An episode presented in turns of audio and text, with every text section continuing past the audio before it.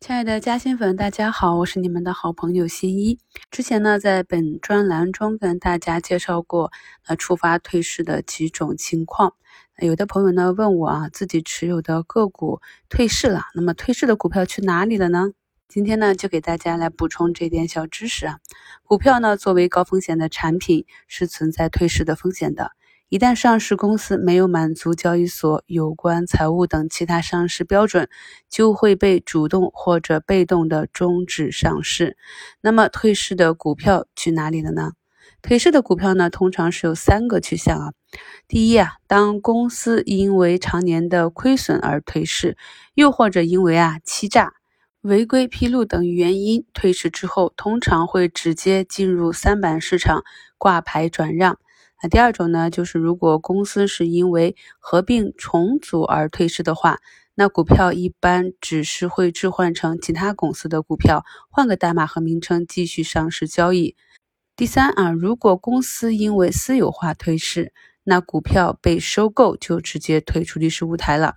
创业板退市之后啊，还能重新上市。退市之后，如果满足重新上市的要求，是可以上市的。那退市之后的股票。业绩、公司发展都比较差，要重新上市的难度是比较大的，所以呢，不要去赌退市之后公司重新上市，成功率非常的低啊。特别是我们现在已经推行了注册制，那这个壳呢也不像以前那么值钱了啊。以前有很多专门去炒壳的，因为一家公司要上市呢，它的费用是非常的高，上市的难度也比较大，所以这些壳资源就比较珍贵。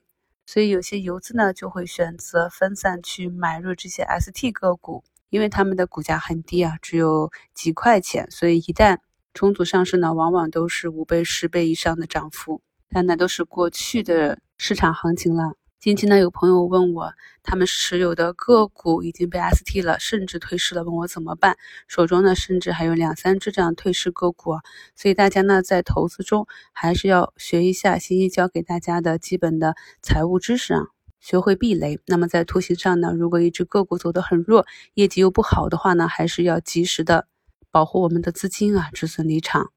科创板的退市呢，有一点特殊啊。那么，科创板上市公司应当在退市整理前二十五个交易日内，每五个交易日发布一次股票。将被终止上市的风险提示公告，在最后五个交易日，每日发布一次股票将被终止上市的提示公告。那与上交所的主板不同，科创板上市公司被实施退市风险警示期间，不进入风险警示板交易，不适用于风险警示板交易的相关规定。科创板公司退市整理期的交易期限为三十个交易日，退市整理期届满后。五个交易日内，上交所对公司股票予以摘牌，公司股票终止上市，并转入股份转让场所挂牌转让。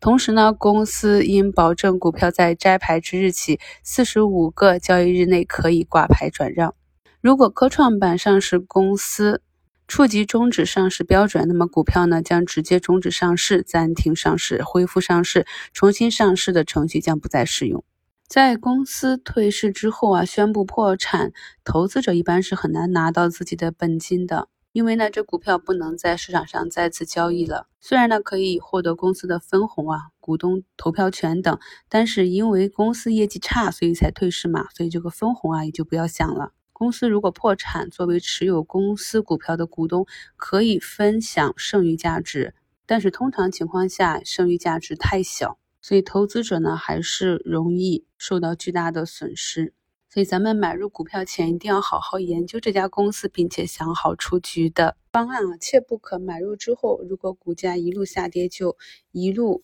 补仓或者坚定的持有啊。只要有一定的投资知识基础和我们在投资中学到的这些基础的图形技术啊，就可以帮助我们避免这些大坑。